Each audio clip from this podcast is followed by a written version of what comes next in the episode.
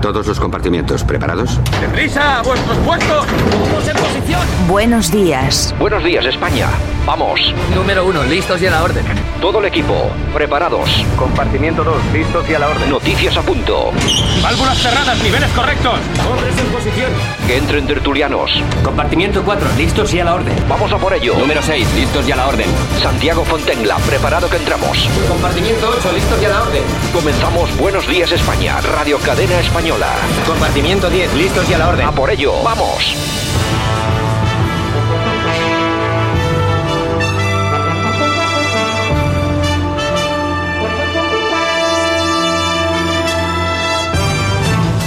Buenos días España, 18, 12, 20, 20. Vamos avanzando en el mes y vamos acercándonos a fechas navideñas. Estamos ya a un paso del día 24, 25 de diciembre.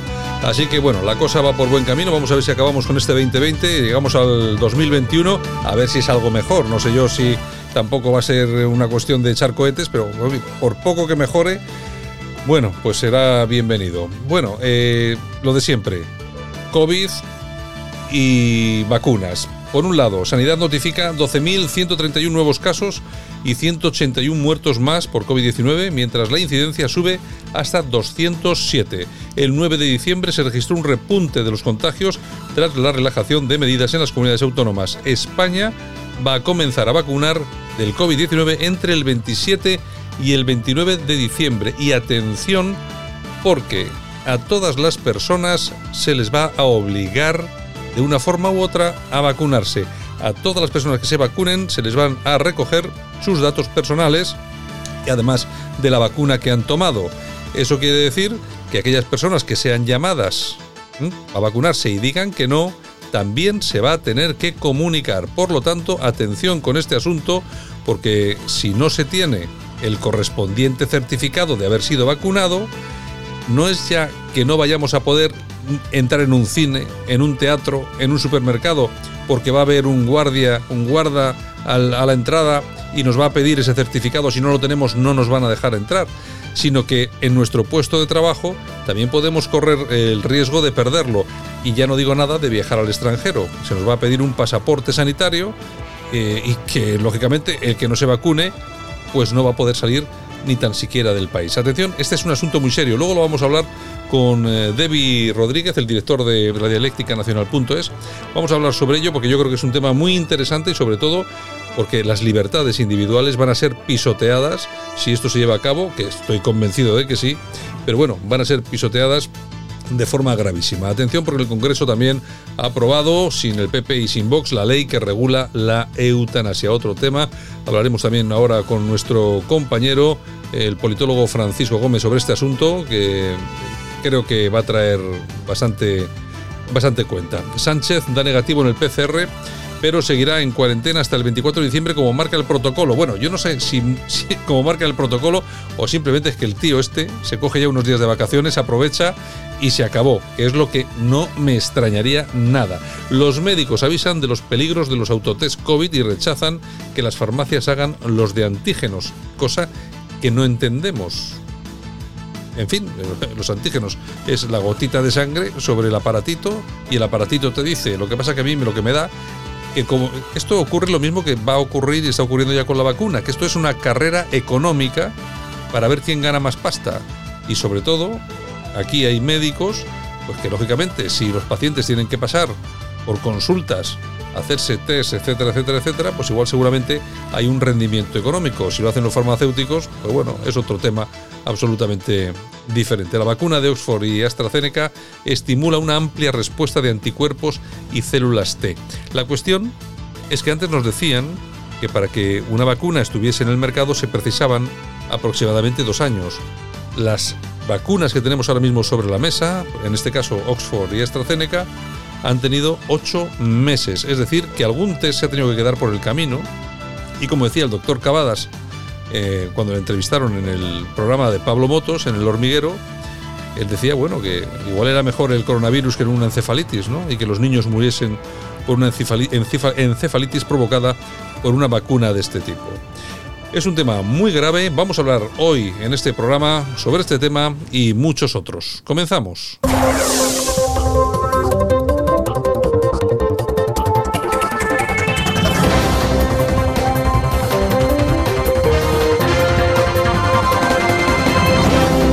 Día 18 del 12 2020, ya estamos en tiempo de análisis como cada mañana con nuestro primero de la mañana, Francisco Gómez. Don Francisco, buenos días. Hola, buenos días a todos. ¿Qué tal, Santiago? Aquí estamos, esperando a ver qué es lo que nos traes hoy.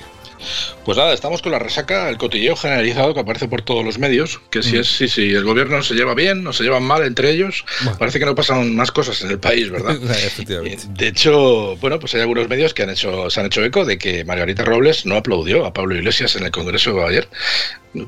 Ser importante, o estaría mirando el móvil o estaría despistada, pero no creo que, que, sea por nada grave. Ya saben que ayer estuvieron los dos, Pablo Iglesias y, y, María Jesús Montero, pues discutiendo, según dicen, en los telediarios, pues en los pasillos del Congreso, pero vamos, que yo no le demasiado recorrido porque al final eh, Podemos y Pablo Iglesias nunca han estado mejor, por lo tanto sería una auténtica estupidez que ahora empezaran a llevarse mal y rompieran las relaciones. Bueno, bueno o espera que esto igual es otra operacióncita encubierta del amigo Redondo para que se hable de ello y no se hable de otras cosas. A mí ya no me extrañaría nada, ¿eh?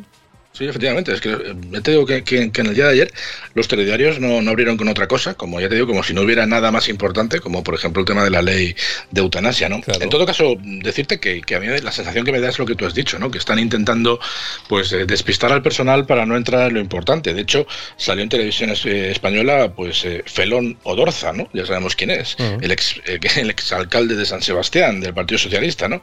Diciendo más o menos que los antiguos de, miembros del PSOE, hablaba por, por eh, por, por Felipe González y por, Alfonso Guerra, dice que es que no se adaptan a los nuevos tiempos. Le faltó decir, bajo mi punto de vista, que es que los tiempos de la cultura de la muerte, pues eh, que son que a la vista está eh, pues, por lo aprobado ayer en, el Congreso, la abyecta ley de la eutanasia, pues y por, su gestión de la pandemia con 75.000 muertos, pues se ve que a los antiguos del PSOE, que yo no digo que sean buenos ni malos, tampoco es que me gusten demasiado, pues se ve que se les atraganta, ¿no? Y claro, la nueva cultura que están instaurando del, en el nuevo partido sanchista, pues parece que, no. En todo caso, ya te digo que al final esto, ha, esto ha, provocado que incluso hasta el propio Pablo Casado pues se haya contagiado y en vez de hablar de lo importante, que es el tema de la eutanasia, pues se ha vuelto a criticar al gobierno por lo que se comentó ayer en el Congreso, pero se le ha escapado y no ha podido evitar hacer un chascarrillo sobre el tema de los, de los roces internos entre Podemos y PSOE, que a mí personalmente me parece que es una pérdida de tiempo. Seguramente lo podría hacer mejor. Te digo que cuando hay que dar un palito se le da debidamente. Vamos a escucharle. Últimos años. Hoy, señorías, no solo empezamos a legalizar la eutanasia y a conquistar un nuevo derecho. Hoy también emprendemos el camino para que este derecho esté incluido como una prestación más en la cartera de servicios del Sistema Nacional de Salud. En cuanto la ley esté aprobada, en el Ministerio de Sanidad empezaremos a trabajar para que el derecho sea inmediatamente efectivo.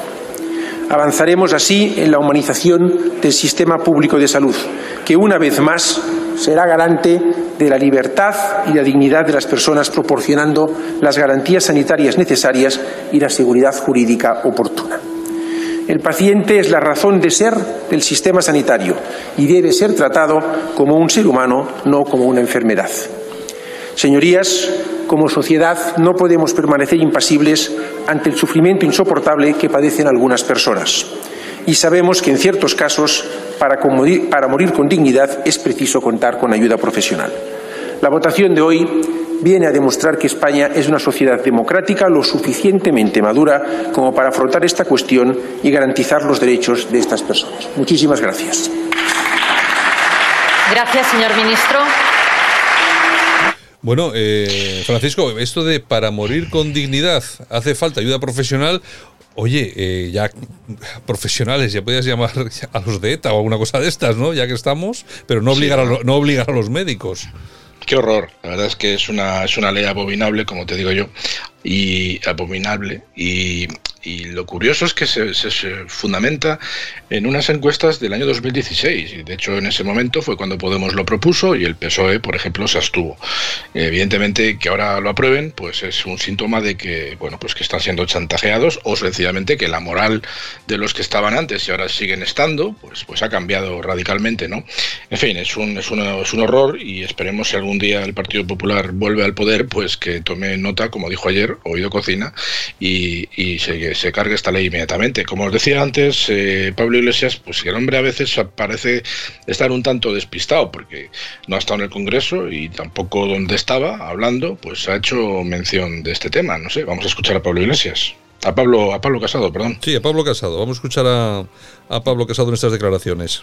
Estamos viendo un gobierno descabezado, más que cabezón, vemos un gobierno descabezado y sobre todo lo que estamos viendo es que los líos internos del gobierno hace que el gobierno se despreocupe de los españoles. Se ocupa de esos líos y deja abandonados a los españoles en las preocupaciones reales, que son el empleo, que son la educación, que es la salud, en estas fechas navideñas, pues otra vez más Pedro Sánchez se oculta detrás de las comunidades autónomas y no asume su responsabilidad, que es lo que le pedimos desde el Partido Popular. Bueno, como te decía antes, yo creo que aquí Pablo Casado anda bastante despistado. El gobierno ni está descabezado, ni tienen, ni dejan los problemas que tiene el país eh, de lado. Saben de sobra cuáles son los problemas y precisamente los dejan de lado porque es lo que les interesa. Yo creo que aquí Pablo Casado, una vez más, y hay que reconocer que, ayer y antes de ayer dijimos que había estado bastante bien, pero hoy no, no anda, no anda espabilado. Yo creo que vuelve a darnos una de cal y una de arena y como considero que hoy el tema era la eutanasia, pues vamos a darle el protagonismo que se merece a la gente de Vox, que son los que hoy han dado la cara. Eh, vamos a escuchar a Lourdes Méndez, que la mujer pues eh, decía lo que podía en el Congreso pues en contra de, de esta ley. Señorías, cuando acabe este debate, señorías de la izquierda radical, comunistas, separatistas, herederos del terrorismo, oportunistas, diputados enemigos de España y de los españoles, cuando culminen esta traición aprobando esta ley despiadada, inhumana e ilegítima, ustedes lo celebrarán. Después de unos minutos se aplaudirán mutuamente con una sonrisa cruel y acartonada oculta entre sus mascarillas. Quizás alguno albergue la duda de si esto es lo correcto, pero los más estarán radiantes por haber conseguido su objetivo. Hoy aplaudirán y se reirán al tiempo que firman sentencias de muerte para los más débiles. Sentencias de muerte que quizás abarquen algún día a alguno de ustedes cuando se encuentre solo sufriendo, sin una mano que apretar y sin un Estado que le proteja cuando sufra y que tan solo desee su muerte. No conocía yo a esta diputada, por lo menos no, había, no la había escuchado nunca, a esta diputada de Vox. Sí, pues eh, yo la he seguido bastante tiempo y la verdad que tiene las ideas bastante claras y más hoy que además ha sido una intervención pues eh, bastante locuaz y ha dejado en evidencia pues eh, los que a los que defienden este tipo de cultura, la cultura de la muerte, como comento yo, y lo que representan y sobre todo pues el hecho de que el Estado no está para finiquitar la vida de nadie, el Estado está para en la medida de lo posible intentar alargar la, la vida y, luchar por la vida gracias a los cuidados paliativos, ¿no? Hablaba de traidores. Vamos a escuchar a Inés Arrimadas. Hoy no hablamos de imponer creencias o de imponer decisiones. Hoy hablamos de respetar cada uno las decisiones y las creencias individuales, del derecho a poder vivir nuestra vida hasta el último momento de nuestras vidas o del derecho a poner fin a nuestra vida según nuestras propias convicciones individuales, las de nadie más. Y de eso es de lo que estamos hablando hoy. Y sí, estamos hablando de casos dolorosos y penosos. Ojalá ninguno de los que estemos aquí, ninguna de las personas que nos están viendo tenga que tomar nunca estas decisiones. Pero es que la realidad es que hay centenares y centenares de personas que sí que quieren poder tomar esta decisión. Y no podemos mirar hacia otro lado, porque sí que hay en nuestro país y en todo el mundo personas que llevan años con una, eh, bueno, con una enfermedad, con un sufrimiento absolutamente intolerable, con un menoscabo irreversible de su vida. Y quiero dejar una cosa muy clara. Para aquellas personas que incluso en esas situaciones penosas, irreversibles y dolorosas quieran seguir viviendo, lo van a poder seguir haciendo como hasta ahora pero aquellas personas que en esas mismas situaciones quieran libremente poner fin a su sufrimiento, a partir de ahora lo podrán hacer. Y ese es el cambio que vamos a tener en España. Hoy nadie pierde derechos. Hoy todos avanzamos un poquito más en nuestra libertad. Ah, ya sabes, ¿no? Es decir, que el, que quiera seguir viviendo va a poder hacerlo, ¿eh? No lo vamos a matar ni lo vamos a asesinar. Es una cosa. Oye, pero ya ves, Ciudadanos, un día te viene Villacís hablando de que sufre muchísimo porque han cerrado la alpargatería y al día siguiente vienen esos a defenderlo de la eutanasia. No tiene, no tiene ningún tipo de escrúpulo, ¿eh? Hoy estaba encantada de conocerse aquí doña Inés, porque estaba defendiendo una, una ley eh, propuesta por Podemos, fundamentalmente, con la intensidad que, la hemos escuchado. ¿no? Estaba encantadísima con esta ley. Es complicadísimo ser liberal, y más en España, porque ya saben que los liberales están en esa zona gris, que ni fu ni fa. Eh, todos hemos sido liberales en algún momento en nuestra vida, pero al final yo creo que la gente de bien dejamos de serlo y nos convertimos en personas más conservadoras, casi siempre por culpa de la edad. Y luego están los que pretenden ser eternamente jóvenes y luchan por su individualidad en un estado social que le va a tener que proteger con una pensión cuando se jubile. Por lo tanto, pues chicas, si quieres ser liberal, vete a Estados Unidos y te buscas la vida, porque aquí en España es complicado, ¿no? Ha quedado en entredicho una vez más este partido y esta mujer. Yo creo que su ex compañero Rivera probablemente no estoy conforme con ella.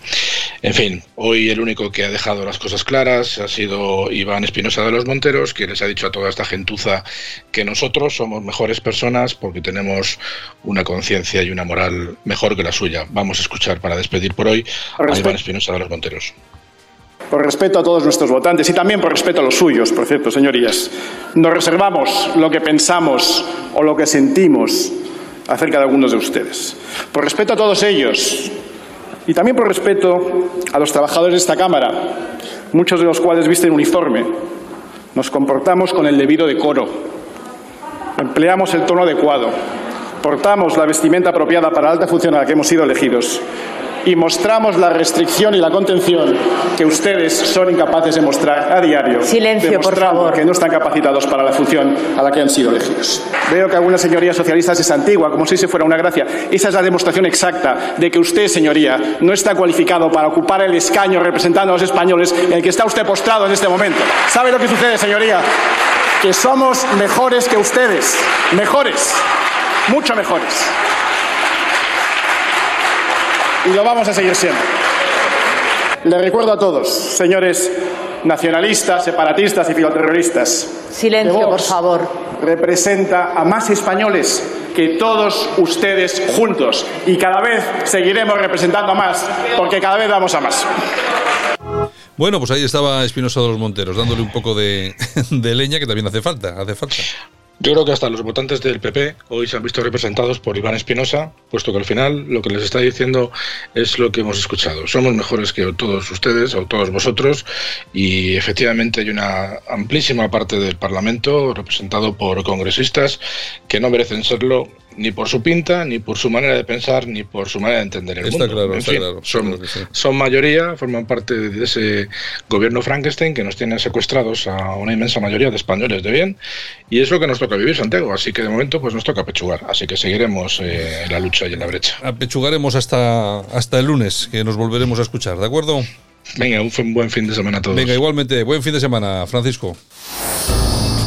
Escuchas Buenos Días España el programa de Radio Cadena Española que te mantiene al tanto de la noticia. Periodistas, los jueces, los fiscales, los militares, la policía, la Guardia Civil, los políticos y muchos ciudadanos de a pie conocen perfectamente lo que es la izquierda Berchale. Perfectamente. Tan perfectamente que cada vez que la izquierda Berchale amenazaba a cualquiera de esos, a los pocos días eran ejecutados y asesinados. Fíjese si los conocen bien. Perfectamente los conocen. Porque los únicos ejecutados que ha habido en los últimos 40 años en España son aquellos que ejecutó la banda terrorista ETA. Los únicos. No ha habido otros ejecutados, solo esos. Los que parece que no le conoce bien es el presidente del Gobierno de España. Ese parece que no les conoce bien, porque si no es incomprensible que siga teniéndolos como apoyo prioritario. Podemos, Esquerra y Bildu, que es el grupo de 53 que en estos momentos está dirigiendo España, han dicho que los tribunales españoles están al servicio de la derecha, que son franquistas y que no son independientes. Eso ha dicho el grupo de los 53, entre ayer y hoy. También han dicho que hay que acabar con la monarquía parlamentaria, con el sistema político español y, evidentemente, con la Constitución, que es quien ampara eso, el grupo de los 53. Esos son los apoyos que tiene el Gobierno de España hoy. Son quienes dirigen España. Pero si es llegado. Por lo tanto, si en Navidad está con Otegui, dígale, por favor, que Euskal Herria es una entelequia y una quimera, que la República Vasca es otra entelequia, que la única libertad arrebatada a los españoles es la que nos quitó la banda terrorista ETA, del que él formaba parte. Y, nos dice, y le dice además que democráticamente no van a conseguir ninguno de sus objetivos. No lo consiguieron con las armas, no lo van a conseguir desde luego con votos. Y Navarra está orgullosa de ser una comunidad foral dentro de España, solidaria con el resto de los españoles y encantada de pertenecer a esta gran nación que es España. Bueno, bueno, bueno, bueno, ¿cómo empezamos hoy? ¿Cómo empezamos hoy con Carlos García Adanero? que bueno, es, de Unión del Pueblo Navarro. Y yo creo que es UPN, ¿no? No me equivoco, ¿no? Mm. No, a ver si va a ser de otra cosa, porque yo lo hemos tenido aquí, o sea, tampoco. bueno, la cuestión es la siguiente. Que lo, hablado clarito. Lo importante, a mí es que a mí me da igual que sea UPN, PP, me da igual lo mismo, porque al final es todo más o menos lo mismo, pero oye, que da gusto escucharle de cantar las 40 a los a los batasunos que están en el, en el Congreso. Es que ¿eh? cuando alguien habla claro, pues nos parece, vamos, una cosa del otro mundo. Es verdad, cuando tenía que ser lo normal. Claro, claro. Buenos días, España.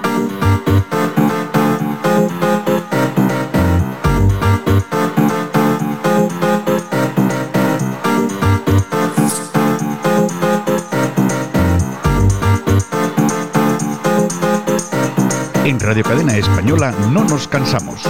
No nos cansamos de madrugar. No nos cansamos de contar la actualidad. No nos cansamos de decir las cosas claras. En fin, que no nos cansamos de tocar los temas más importantes. No nos cansamos. Pues saludos, buenos días, bienvenidos, buenos días España. No nos cansamos en absoluto aquí Este- con nuestra, con nuestra, ya está, ya está, ya está nuestra amiga aquí. Este es el ministerio de todas las mujeres. Y Ya está, está. la emisora que nunca se cansa. Esta, esta- esta- esta no falla ya, desde que le ha gustado a Javier, y entonces ya no falla, ya todos los días. Pues oye, hay que promocionar el tema, ¿no? Ya, lo te- ya la, te- la tenemos aquí todas las mañanas. Menos mal que. Bueno. Ay, señor, señor. Bueno, empezamos con Putin, si te parece, porque ha dicho, Rusia no ha envenenado a Navalny, porque en ese caso no hubiera sobrevivido. Putin no se corta, vamos. se, anda, no se anda con chiquitas, no se anda con chiquitas. Nosotros lo que hacemos lo hacemos bien y si no, no lo hacemos, no lo hacemos a medias. Ay, bueno, señor, ¿qué señor. Bueno, la dialéctica nacional que nos cuentan que el gobierno elaborará una lista negra de personas que no quieran vacunarse. Pues que empiecen. Bueno, eh, cuidadito con esto de no querer Mm. vacunarse, Ya, ya. porque alguno, incluso alguna, eh, alguna representante de alguna asociación de abogados ya ha dicho que las empresas estarían en su derecho de no contratar a aquellos que no quieran vacunarse en pro de garantizar la seguridad sanitaria de su propia empresa. Imagi- Imagino también que podrán despedir. Claro, efectivamente, el que no se quiera, el que no se quiera vacunar, imagino que lo podrán despedir. Pues ojo al dato. Así que al final, el que no quiera va a tener que pasar por el aro sí o sí. Por cuyons, ¿qué se dice? El español Boko Haram pide en un vídeo la negociación para liberar a, los, eh, 500, a las 500 niñas secuestradas. Bueno, es que yo todavía no sé qué ha sido de las últimas 300 que eh, secuestraron cuando estaba Obama en el poder, que yo me acuerdo a Michelle Obama, ¿Pero qué eh, con, aquel, con aquel cartel de eh, hacer que regresen nuestras niñas y ese tipo de cosas. Bueno, yo creo que de aquello poco se supo, creo que se liberaron algunas y tal, pero bueno, las otras han desaparecido. Nada, ahora llega Joe Biden y, ahora ya, sí, ahora ya Biden sí, va- va, a solucionarlo. Todo. No lo soluciona Trump y lo va a solucionar Joe Biden. exactamente, sí. exactamente. Bueno, 20 minutos. La Universidad John Hopkins corrobora el augurio del doctor Pedro Cavadas sobre la vacuna de la COVID. O sea, razón no le falta al amigo Cavadas. La ¿Y cuál- y Universidad y cuál- y cuál Hopkins. era el augurio? Pues eso, que él no se pondría la vacuna porque no se fía. Ah, es decir, Claro. que él tampoco se fiaba de la vacunilla. Claro, le entrevistaron en el hormiguero y le preguntó eh, este. Mm, Vale, vale, vale, vale, vale. vale. Sí, sí. Pablo Motos, Pablo Motos. Exactamente. Me acuerdo que le preguntó aquello de no sé qué. Y él no dijo que no. Él dijo como que. Que no- morir de COVID o morir de una encefalitis. Sí, exacto. Pues habló, va- habló- vamos. habló de la encefalitis. Exactamente, Efectivamente. eso Oye, a, tus hijos no sé qué con lo de la Ujú. encefalitis. Efectivamente. Vale, vale. Así sí, yo no sabía yo así por es. dónde iba el tema, no sabía yo. Bueno, y la justicia argentina que prohíbe, no te lo pierdas, la incineración del cadáver de Maradona por la lluvia de pruebas de paternidad.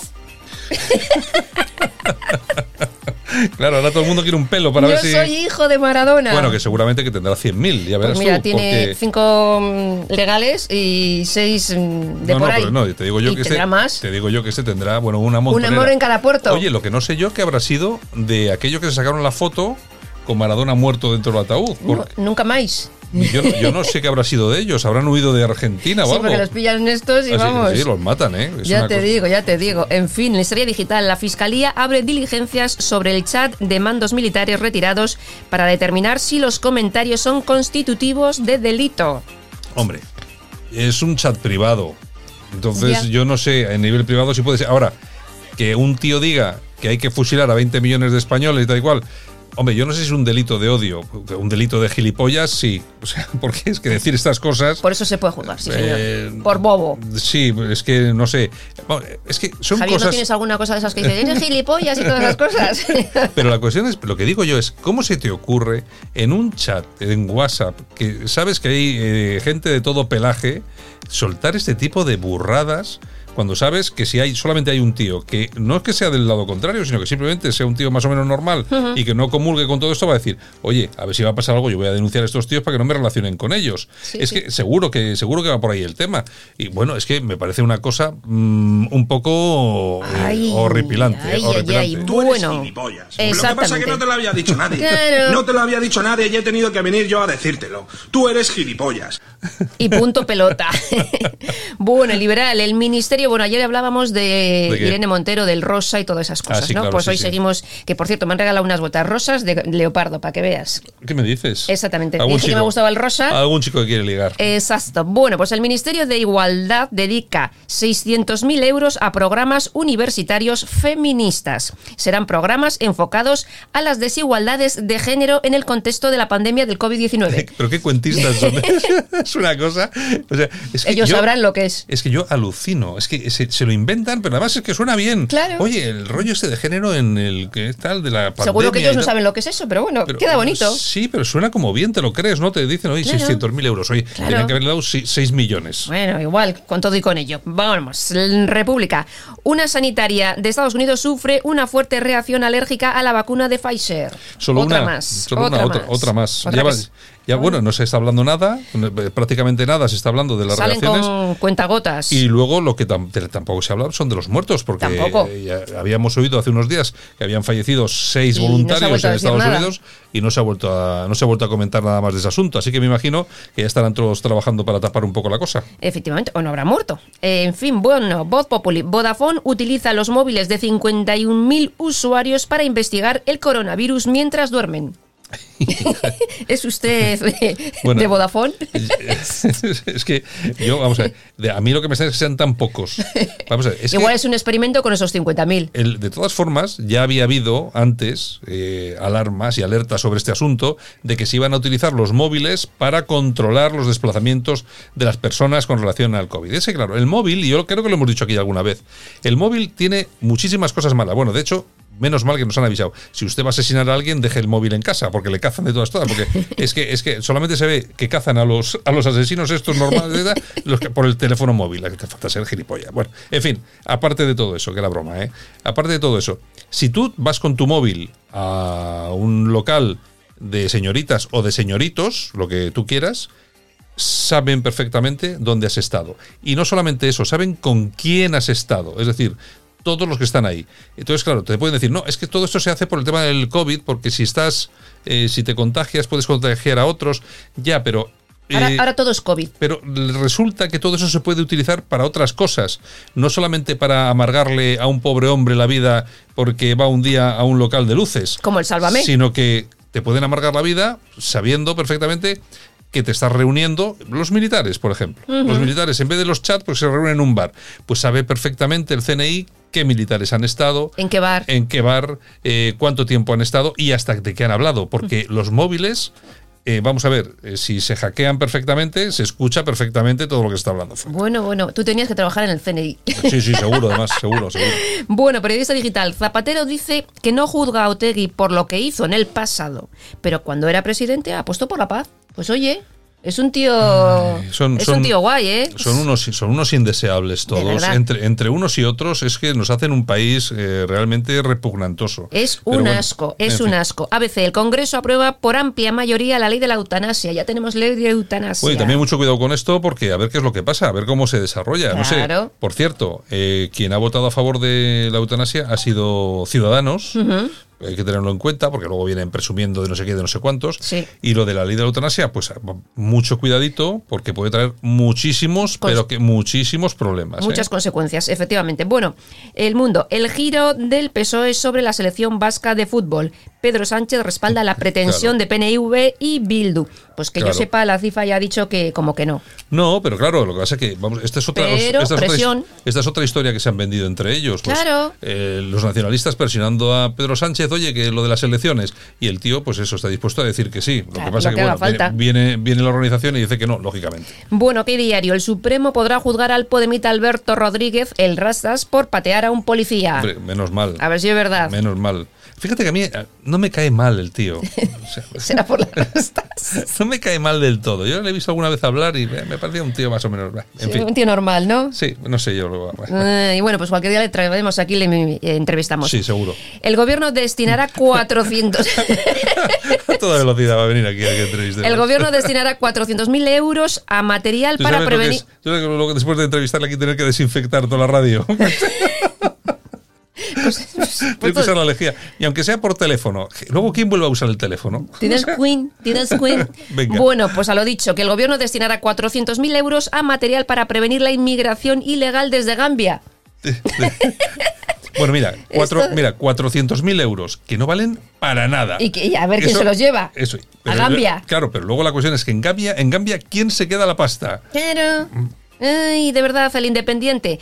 La justicia obliga a un mínimo del 25% de enseñanza en castellano en Cataluña. Debería ser al contrario, ¿no? Digo yo, no sé. Efectivamente. Bueno, y menos mal, y habrá todavía alguno que esté contento. Dice, bueno, por lo menos hemos librado el 25%. Ay, de verdad qué país. Moncloa, Almeida, el alcalde, deja entrever un tímido apoyo a la secretaria general del Partido Popular, Ana Comís, para liderar el PP de Madrid. Uy, estamos todos los días con esto, ¿eh? Yo creo que hay, un- no sé, luego- marabunda. Luego, vamos a tener aquí a la, a la gente de Cierra al Salir y van a analizar un poquitín este, este enfrentamiento, vamos a llamarlo fake de momento, vamos a Mm. llamarlo, entre Ayuso y Almeida. Pero el problema de todo esto es que mm, todo parece indicar que sí que algo hay, Sí, porque sí, todo sí. este tipo de, este tipo, este llega, tipo- ¿eh? este tipo de noticias, pues hombre, por lo menos hace, hace saltar algunas alarmas. En fin, el cierre digital. Las investigaciones indican que Marcela Besteri, madre desaparecida del cantante Luis Miguel, no salió nunca de España. En el año 1986 se la vio por última vez en un chalet de Madrid y nunca más se supo. O sea, esta era la madre de Luis Miguel. El cantante de boleros. El, el cantante de boleros. Exactamente. Y la Ah, dieron no por sabía- desaparecida, no Ah, saben si está muerta, está ah, viva. Yo no sabía que estaba desaparecida la madre. Sí, sí, sí, sí, sí, sí, O sea, sí. Y entonces él que se fue con el padre. Él se fue. Con el Con padre. el padre no se lleva bien tampoco. Ah, tampoco se llama. Bueno, tampoco le hace falta. Pero bueno. Tiene pasta para dar y tomar. Se ha buscado la vida desde que era enano. O sea, bueno, el, el digital de Asturias. Los españoles se aprietan el cinturón en Navidad. Ya te digo. Por obligación. Por obligación. Ay, noticias. angula- este año no creo que se, vean, se vendan todas las angulas. Estarán Sí, baratas de precio. No, no, está- aquí en Bilbao están más caras. Sí. Ayer lo vi yo. ¿A cómo a estaban? cerca de mil euros. A mil euritos están ya las angulas. Sí, sí, y Bueno, dijo el pescatero este que iban a subir más. Bueno, bueno. Con lo cual, Pues en siempre, fin. siempre habrá gente que Eso es de. Bilbao. Angulas, pues angulas. Eh, noticias de corazón. Bueno, cinco miembros de Misión Imposible, siete abandonan ya a Tom Cruise eh, tras la segunda bronca. Estuvieron discutiendo por el tema del COVID y tal, y parece que ha sido una vez, otra vez, y al final se ha puesto Tom Cruise así muy bravo Sí. y le han dicho, pues ahí te quedas. Bueno, había una grabación que sí, que le estaba echando una bronca. Bueno, vamos a ver, es que es normal. pues ha habido una segunda. Pero es que es normal, porque Mm. claro, el tío llega allí, se encuentra a todos. Bueno, es que ya tuvo que suspender la grava- Sí, la- el sí. rodaje una vez, porque había siete infectados y tal. Y dice, hombre, no puede ser esto, que estos están generando aquí miles, Claro. de, miles de puestos de trabajo. Vamos, que no somos solamente nosotros. Porque la gente está, se debe ir luego de fiesta y, Y- todo ese tipo de lo cosas. pasa. Y pasa lo que pasa. En fin, bueno, y el rey emérito que dice que no le dejan venir a España. Ya veremos si la infanta Elena se a ver, va a Abu vamos a ver. Dhabi. Vamos a ver. ¿Ha dicho el rey emérito que no le dejan volver a España? Eso es lo que dicen que dijo. Ah, pero es que entonces, eso, entonces es mentira. Es lo que dicen que dijo. Entonces eso es mentira. O sea, no, a mí eso de que el rey vaya diciendo por ahí no me dejan ir a España. Ay, una chorrada. Ay, ay, ay, ay. ¿Qué En fin. Bueno, y cambio radical de look de Charlene en de Mónaco. ¿La has visto? Se ha rapado media cabeza. Como que media cabeza. Sí, se ha rapado la mitad izquierda. Aquí en la derecha tiene así un poquito tal. Pero vamos, un, un cambio. ¿Pero qué, les, ¿Pero qué les pasa a estos últimamente? Pues sí, sí, sí, un cambio espectacular, vamos. Bueno, bueno, ¿qué más? Sí, sí. Bueno, Toñejas. Vamos a por unas ollejitas, Javi. Pues se las vamos a dar a la DGT. Dirección. General de ¿Qué han Tráfico. Pues mira, van a poner una multa de 200 euros si conduces con un abrigo voluminoso. o sea, vamos, que si llevo una En prenda invierno, un poco más o sea, así. O sea, que reza para que no se te averíe eh, la calefacción del coche, ¿no? Exactamente, Desde porque si no, no tienen otra cosa que hacer, 200 euros de multa. Ay, Dios mío. De verdad. Aplausos, pues para Pedro Cavadas. A Pedro Cavadas. A mí me cae bien el Pedro Cavadas. Pues mira, ha estirpado a un chico de 33 años un tumor gigante que le llegaba hasta la cintura. Joder, ya, de estos que se suelen ver por ahí en vídeos así que son súper raros y tal. Exactamente. Bueno, bueno, el Cavadas. Oye, es un, que- es un verdadero genio. Es Es, un verdadero genio. Ya- podía haber más como ellos. Bueno, Efectivamente. pues se acabó. ¡No se acabó! ¡No, señor! Yo también tengo algo que decir. Nosotros tenemos una meta con esto, y es que la dialéctica de confrontación entre los trabajadores y quienes les explotan se vaya equilibrando en favor de los y las trabajadoras. Antes de empezar una previa, otra vez, para el diputado de Bildu. Sus amigos, sus muy íntimos amigos, sí que sabían lo que era explotar a los españoles, a los trabajadores. También con sus robos en forma de impuestos revolucionarios. Ustedes sí que saben de eso. Escuchas Buenos Días España. El programa de Radio Cadena Española que te mantiene al tanto de la noticia.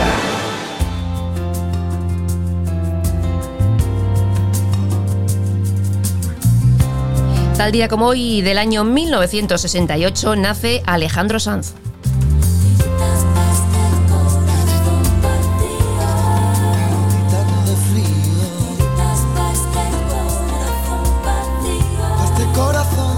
Músico, cantante, compositor, productor y ganador de 24 Grammys. La vida va y viene y que no se detiene, qué sé yo. Oye, 24 Grammys. 24 Grammys. Yo pensaba que no llegaba. Oye, ya son Grammys, la verdad, ¿eh? Sí, señor. Bueno, ha vendido más de 35 millones de discos. Eh, su primer gran éxito fue Viviendo deprisa el álbum, en el que hay temas como el que están escuchando. Ha colaborado con grandes artistas nacionales e internacionales y está considerado como uno de los artistas más grandes del mundo.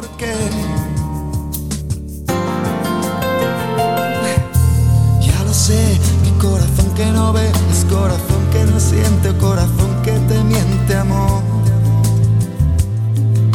Pero sabes que en lo más profundo de mi alma sigue aquel dolor por creer en ti, que fue de la ilusión y de lo bello que es vivir.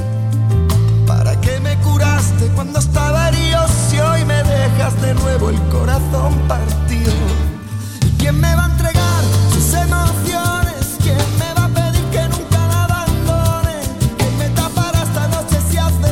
Y tal día como hoy del año 1812 tiene lugar el primer sorteo extraordinario de Navidad de Lotería Nacional. Tal día como hoy, pero del año 1930, nacía el gran actor Jesús Puente. Y también tal día como hoy, pero del año 1969, nacía el portero de fútbol Santiago Cañizares. Y nos vamos al año 1971 porque tal día como hoy de ese año nace la tenista española Arancha Sánchez Vicario. Y tal día como hoy, pero del año 1963, nace el actor Brad Pitt. ¿Cuántos cumple Brad Pitt? ¿Cuántos? 57. No te digo yo que pasa el tiempo. está to- que estamos todos mayores, pero esto que no puede ser. Ay, ay, ay. Brad Pitt, si, si el otro día le vi ahí una fotografía y parece Un chaval. Que, parece un chaval. Es un chaval. Es que ahora con 57 años es un chaval. Ya, como yo. No, como tú, Sí, claro. Seguro. Bueno, el famoso corazón partido de Alejandro Sanz, vaya temazo, que bueno, es un, se ha convertido en un clásico. En un clásico, efectivamente. efectivamente. Bueno, Yolanda, Bueno, pues un besito y hasta lunes. hasta lunes. Adiós. Buen fin de semana, chao. Nosotros continuamos con más noticias aquí en Buenos Días España.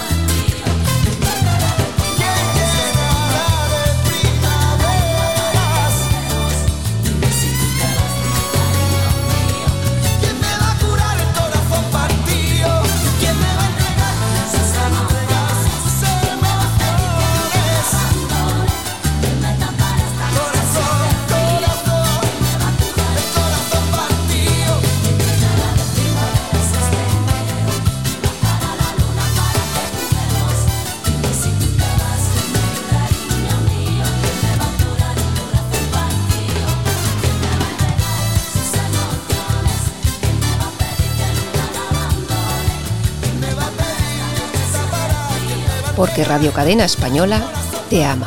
Escuchas Buenos Días España, el programa de Radio Cadena Española que te mantiene al tanto de la noticia. Y nosotros que nos vamos a hablar con David Rodríguez, que es el director de la dialéctica nacional.es, y nos vamos hasta París. Don David, ¿qué tal? Buenos días. Buenos días, Santiago, ¿qué tal estás? Pues hombre, aquí estamos aguantando el tirón y además ahora ya preparándonos, queramos o no, para vacunarnos, ¿no? Porque resulta que nos hemos enterado que Sanidad ha diseñado un sistema por el que las comunidades autónomas, una vez que se dé el pistoletazo de salida a la campaña de vacunación, tendrán que comunicar diariamente al ministerio que dirige Salvador Illa, el ministro filósofo, cómo evoluciona la administración del fármaco en cada territorio. Hasta aquí todo muy bien, pero en concreto dicen se recogerán cuántas personas inyectan la vacuna cada día, sus datos personales, así como los datos de aquellos que rechacen hacerlo y que tendrán que especificar los motivos por los que se niegan a vacunarse. Es decir, que ya nos podemos ir preparando para vacunarnos porque estos nos dejan fuera de casa, fuera del trabajo, etcétera, etcétera, etcétera. Claro, no sé si te acuerdas, Santiago, de las feministas de esas, de, que también, incluso las del gobierno, que decía, nosotros, nosotras parimos, nosotras decidimos, ¿no? Nos gritaban esas feministas, ¿no? O sea, y ahora pretenden eh, vacunarnos a la fuerza sin respetar lo que queramos hacer nosotros con nuestro cuerpo. O sea, es increíble. O sea, mm, las reglas no son para todos iguales, ¿no? Eh, entonces, la, el, el, régimen este nos quiere elaborar un sistema de clasificación para identificar y señalar a la gente. O sea, eh, es, es increíble a nivel europeo nos acaban de hacer un reglamento de protección de datos para proteger a la gente. Si tú tienes un blog y la gente le pone un comentario en tu blog y que tú no le explicas a la gente que el comentario no lo vas a usar para no sé qué, no sé cuál, pues te puede poner una multa, ¿no? Pero claro, eh, ellos te van a registrar el nombre, el apellido, el DNI, el nombre de tu madre, el de tu cuñado, para ver si, ¿por qué no te inyectas? El, eh, y además te piden, ¿por qué no te inyectas la vacuna? Pues precisamente porque la vacuna de AstraZeneca ha matado a tres personas. por, ejemplo, por ejemplo, por ejemplo. no creo que sea mala razón. O sea, no se sabe, eh, supuestamente, eh, eh, porque no se sabe si lo ha matado, pero hubo tres fallecimientos. O sea, yo no voy a enviar a mi hijo o a mi hija a vacunarse cuando veo este tipo de, vacuna, ¿no? yo creo que es lo normal, es lo más normal del mundo. Entonces, ahora lo que nos viene delante es el famoso pasaporte sanitario. O sea, el pasaporte sanitario va a ser una aplicación en el móvil eh, o incluso puede ser una, información en papel, ¿no? Para, para, verificar a nivel internacional si has ido a vacunarte. Eso lo propuso la propia Asociación Internacional de Transporte Aéreo. O sea, mm, no es una asociación cualquiera, no es la Asociación de los Vecinos del Barrio, es la Asociación Internacional de Transporte Aéreo. Entonces, claro, como los chinos, si no te vacunas, no puedes salir del país. Y la idea de la lista negra de Bel Sánchez es exactamente la misma cosa. Más allá de eso, en Israel y en Francia ya se está hablando de un pasaporte verde sanitario para los vacunados. Y los que no están vacunados no podrán acceder ni a los restaurantes, ni a los museos, ni a los sitios de cultura, o sea, teatros, ese tipo de cosas, ¿no? Y eso no lo dijo un diputado de extrema derecha, de extrema izquierda, no, lo dijo un diputado de Macron. O sea, el pobre Macron que está infectado. Entonces, a ver si eso le inhabilita para el próximo mandato, ¿no? bueno, de todas formas, el asunto, eh, nosotros nos lo tomamos un poco a risa, pero vamos, de risa no tiene absolutamente nada, en, todo, en, concreto, porque nuestras libertades personales se ven pisoteadas, pero vamos, de forma evidentísima. La cuestión es tan importante como lo que comentaba Debbie, es decir, que dentro de muy poco tiempo, toda esta gente nos va a obligar, cada vez que vayamos, por ejemplo, a un restaurante, a ir con nuestro teléfono móvil, a ir con una aplicación en la que diga si nos hemos vacunado o no, ya no solamente para cruzar de un país a otro, sino en nuestro propio país. Y cuando vayamos a un restaurante, vamos a tener que enseñar en el móvil esa aplicación para ver si nos hemos vacunado. Si no nos hemos vacunado, en el restaurante, eh, en el teatro, en el cine, en el supermercado nos podrán decir que no podemos entrar. Eh, atención porque en el puesto de trabajo que tengamos, nuestro jefe o en el departamento de personal nos podrán decir que les enseñemos ese certificado de que nos hemos vacunado. Y si no nos vacunamos, nos podrán echar del trabajo porque teóricamente pondremos en peligro a las personas que trabajan en esa empresa y a los clientes. Es decir, ¿dónde quedan, bueno, en peligro, eso, esa es otra historia que habría que verlo eh, mucho más concretamente, pero lo que digo yo, Debbie, ¿en dónde quedan nuestras libertades?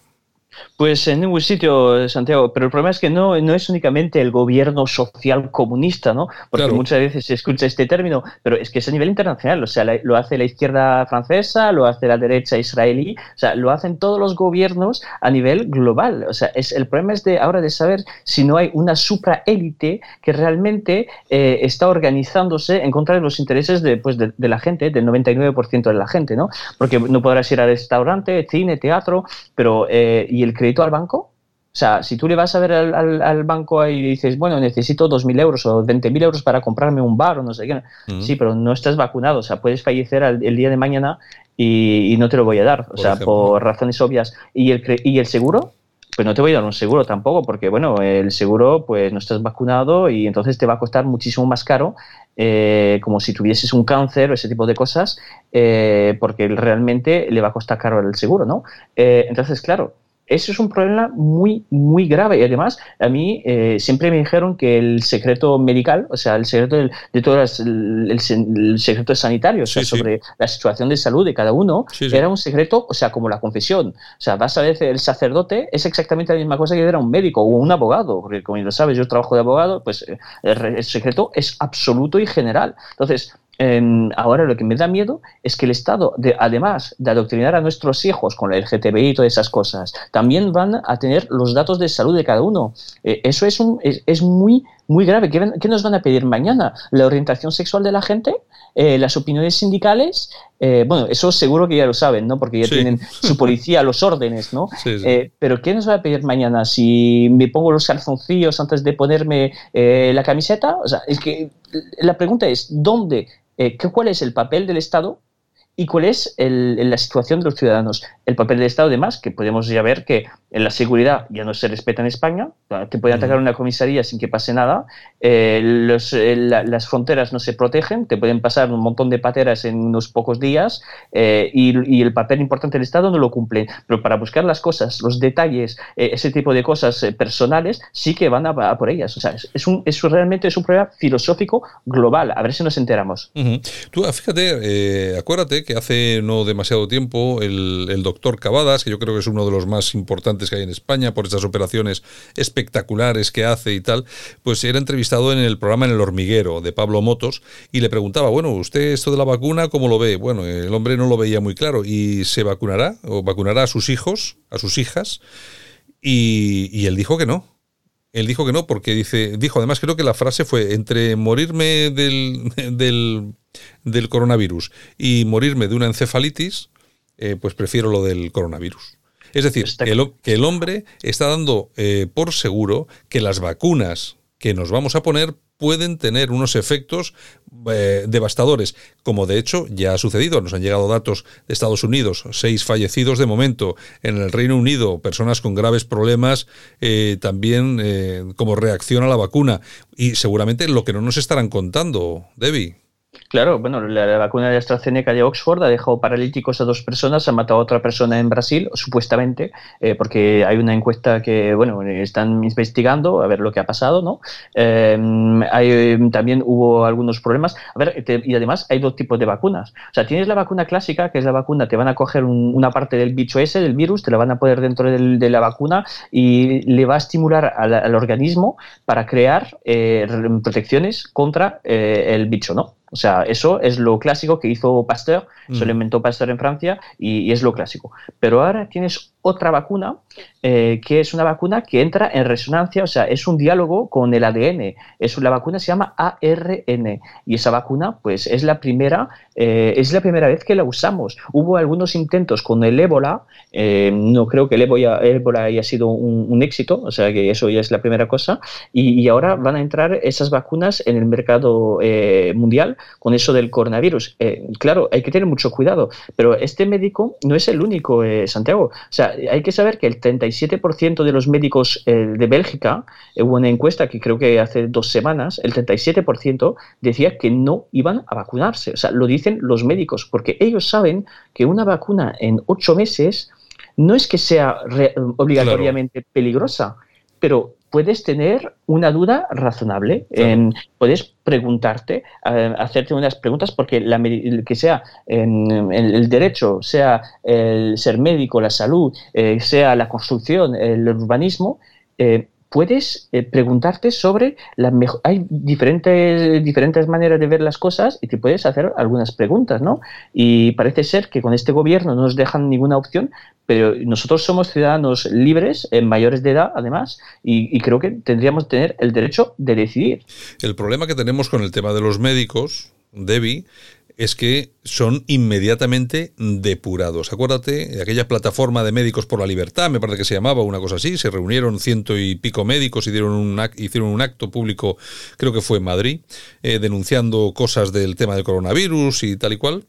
Bueno, los, los que dirigían aquel, aquel movimiento eh, fueron despedidos, no se sabe nada de ellos, lógicamente no han vuelto a aparecer, lógicamente porque todos los demás médicos habrán dicho, joder, estos nos echan y nos ponen en casa. Claro, es que la persecución, la primera persecución se ha producido precisamente sobre aquellos, que son los médicos, que conocen de primera mano que las vacunas en ocho meses pueden dar muchos problemas. Han sido los problemas eh, los primeros a los que se han cepillado, claro, para que no haya nadie que pueda decir absolutamente nada. Tú dices, hombre, la encuesta en Bélgica, pues bueno, por lo menos tenemos eh, eh, constancia de esa encuesta, pero es que no hay, no hay mucha más información. Claro, el, problema es que en, poca gente sabe que lo, que yo llamo los cuerpos intermediarios, típicamente los colegios de médicos, el colegio de abogados, ese tipo de, mm. organizaciones intermediarias, ¿no? Eh, realmente hay una voluntad de acabar con la diversidad ideológica eh, en esos cuerpos. O sea, la depuración política no solo ocurre en el terreno político estricto sensu, o sea, en el Parlamento, en el Senado, ocurre en algunas zonas de la sociedad que mm, por muchos ciudadanos parecen ser eh, muy, muy, lejas, muy, muy alejadas de la, de la realidad política, pero que no lo son. O sea, claro, el, políticamente correcto es algo hoy en día que existe en todas las ramas de la sociedad, en absolutamente todas. O sea, tú ya has visto, por ejemplo, eh, si buscas un trabajo y miras, hay trabajos ahora que se llaman eh, API Office Manager. O sea, es una persona que está encargada de, ver en, los despachos eh, si la gente está contenta ese tipo de trabajo es típicamente el políticamente correcto, ¿no? El management, que es políticamente correcto también. O sea, la autoridad ya no existe en el trabajo, es un, es un sistema siempre de colaborador. O sea, ya no te llaman empleado, te llaman colaborador, como si tú tuvieses eh, algunas acciones eh, y, cobrabas algo de la empresa, ¿no? Eh, directamente por la vía de la, de la bolsa.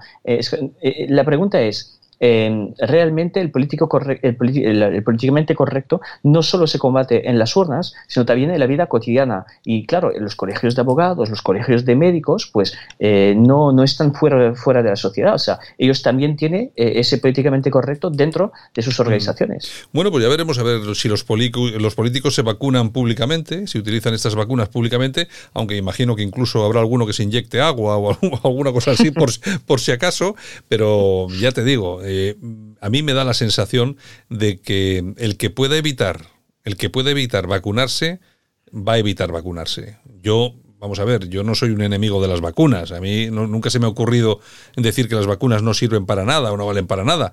A mí lo que sí me preocupa y mucho es que me quieran inyectar algo para lo que han trabajado simplemente ocho meses, cuando sabemos, cuando las, las eh, fechas, mm, yo que sé, más esperanzadoras hablaban de dos años.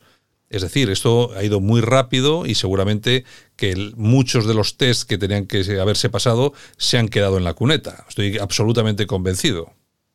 Claro, pero eh, Santiago, de esto ya hemos hablado aquí. ¿eh? Yo me acuerdo que ya hemos dicho, y también lo, dijiste en aquel momento, o sea, hay vacunas que sirven. O sea, el, en el siglo XIX-XX, la tuberculosis, el tétanos, la viruela, eh, pues eh, acabamos casi con ellas eh, gracias a las vacunas. O sea, hay vacunas que sirven, hay otras que son peligrosas, y como la, del H1N1, no vamos a decir cosas que no son la verdad. O sea, cuando te dicen, por ejemplo, desde la OMS, algunos altos cargos de la OMS, que es una organización que está en, un proceso acelerado de privatización, que está, hay conflictos de interés, intereses eh, y que hay detrás de eso mucha pasta, pues tú como ser humano racional eh, que tienes que tener eh, encargarte de tu familia, de protegerla, pues no le vas a enviar a tus hijos a vacunarte, ni a tus hijos, ni a tu mujer, ni a tu primo. O sea, sí, pero, eh, es, y además, es, es lo normal. Y además, Debbie, hay una, hay una cosa que llama poderosamente la atención. Qué casualidad que cuando el Pfizer saca la primera vacuna,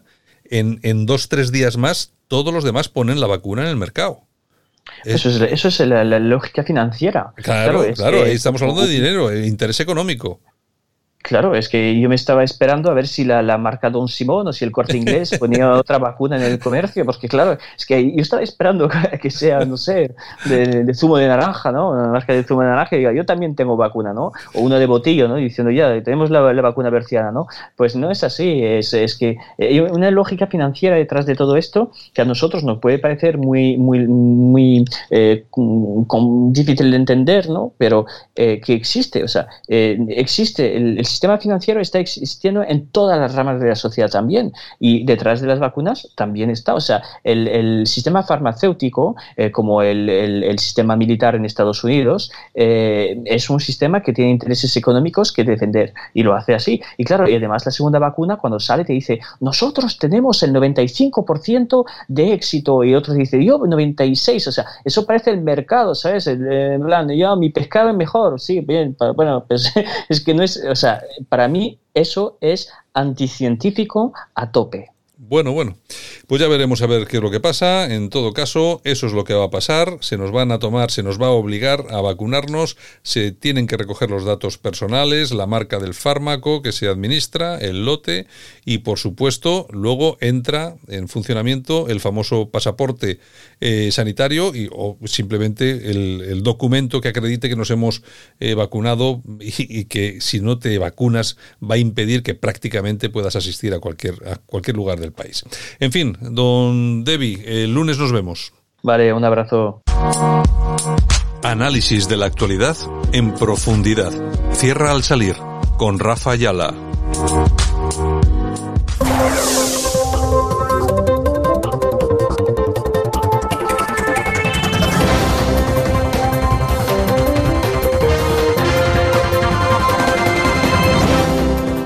Buenos días, volvemos un programa más, un viernes más con Cierra al Salir en colaboración con Radio Cadena. Cierra al Salir, recordamos que fue lo que un populista le dijo a otro hace unos meses en el Congreso de los Diputados. Hoy traemos dos temas, no va a ser monotemático el programa, sino que vamos a traer eh, dos cuestiones de esta semana muy actuales. Una es la encuesta de GAT3 y otro es las, bueno, pues esas disonancias que pueda haber entre Génova y Puerto del Sol, entre Ayuso y Casado, si son o no fruto de, bueno, el periodismo madrileño y su morbo. Así que hoy nos acompañan Fran de León, Laura López Paz y Francisco Gómez. Un placer, Francisco, que no te, que no te conocíamos, por lo menos radiofónica, radiofónicamente, eh, en directo, ¿no? Sí, te hemos escuchado y, hemos coincidido en, otro- en redes y en, y en otros lugares. Bueno, vamos a empezar la rápida, porque después nos metemos en la encuesta de GAP3, que está de máxima actualidad desde, desde ayer. A ver, Fran, ¿tú cómo ves el, el tema Ayuso-Casado? ¿Es morbo del periodismo madrileño? ¿Hay algo más? Eh, ¿Hay celos? ¿No hay celos? Yo, mi opinión, ¿eh? y, mm, ya aviso que no tengo nada de información. eh, digamos, la que tengo es poca, en cualquier caso. Y lo que sé es que la relación entre Isabel Díaz Ayuso y Pablo Casado es buenísima. Eh, al fin y al cabo, Ayuso era una persona importante dentro del PP madrileño, pero la posibilidad que le dio Pablo Casado de ser la líder del PP en la Comunidad de Madrid, eh, creo que, que Ayuso además dijo una vez, me acuerdo hace un año o algo así, ¿no? De, el día que Pablo Casado deje el PP yo me iré con él o algo así. O sea, es, es- es una persona totalmente entregada a Pablo y Pablo a ella. Y de hecho, sabes que muchas veces lo que hay son entornos, ¿no? Entonces hay un entorno de Isabel Díaz Ayuso y un entorno de, Pablo Casado. Y en ese entorno de Pablo Casado, que al final, oye, Génova es muy grande, hay muchas autonomías, etcétera y tal, yo creo que sí que se ha intentado sugerir alguna vez el, oye, no vayas tan de la mano de ella porque puede caer, eh, se está mojando mucho, intenta marcar un perfil más propio. eh, y sin embargo, Pablo Casado, no estando todos los santos días teniendo que salir a apoyarla, siempre creo que ha estado de la mano de ella y yo creo que hay una relación importante de lealtad entre ambos. Otra cosa muy distinta es que en los entornos puede haber figuras individuales a las que les pueda interesar cierto el ciertamente el choque. ¿no? Eh, pero bueno, ya sabéis lo que es la política y siempre puede haber alguien ahí buscando algún problema. Pero yo creo que mientras la relación personal entre. Y además lo vería más como un triángulo que como una relación bilateral. El triángulo Almeida, Ayuso y Casado esté bien, yo creo que no va a haber ningún problema. Y que creo que fundamentalmente, ya por resumir y, y termino, creo que es más un interés, sobre todo desde ciertos grupúsculos, sobre todo desde la parte más de Vox o, cercanos a Vox en el periodismo madrileño, más cayetanistas, etcétera, que buscar un poco más el utilizar la figura de Ayuso en contraposición a, Casa. Laura, es que tú que eres politóloga y, además analizas, me encanta cómo analizas en, redes.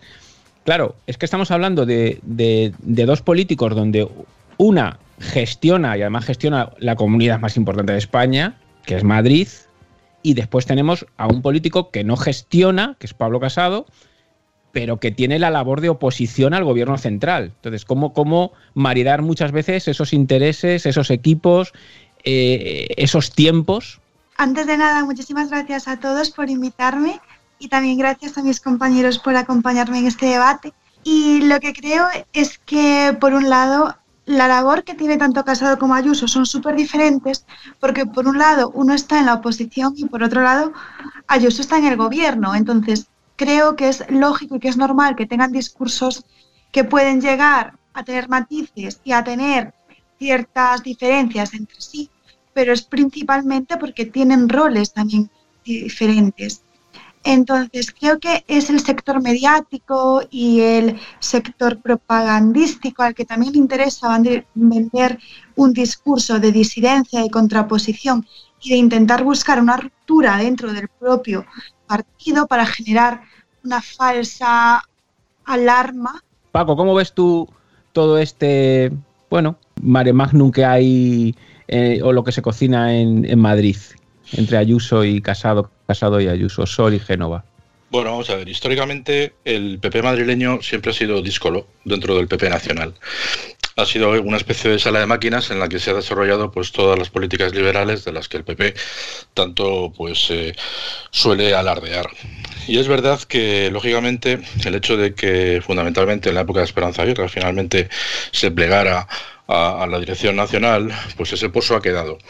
Luego, posteriormente, como se maltrató, bajo mi punto de vista, pues a, la siguiente presidenta que tuvo la Comunidad de Madrid, eh, Cristina Cifuentes, pues evidentemente haya quedado. Ayuso es un poco hija tanto de Esperanza Aguirre como de Cifuentes políticamente, por lo tanto da pie a que a nivel mediático, pues lógicamente se quieran sacar eh, trapos sucios donde posiblemente no lo haya. Es verdad que la pandemia ha puesto a muchas personas que no estaban previstas en, la picota y les ha dado una bueno pues una fuerza eh, como líderes pues que, no estaba prevista. Y en el caso de la Comunidad de Madrid, precisamente, mi opinión es que no estaba previsto que, la Comunidad de Madrid pase con continuara en manos del Partido Popular y quizás eh, en el triángulo que hablábamos antes con Almeida, pues eh, se, colocó a Almeida para el ayuntamiento porque había más opciones de conseguir ahí pues eh, la victoria electoral y en el caso de Ayuso pues probablemente pues se entendió que era una figura que podía ser sacrificable.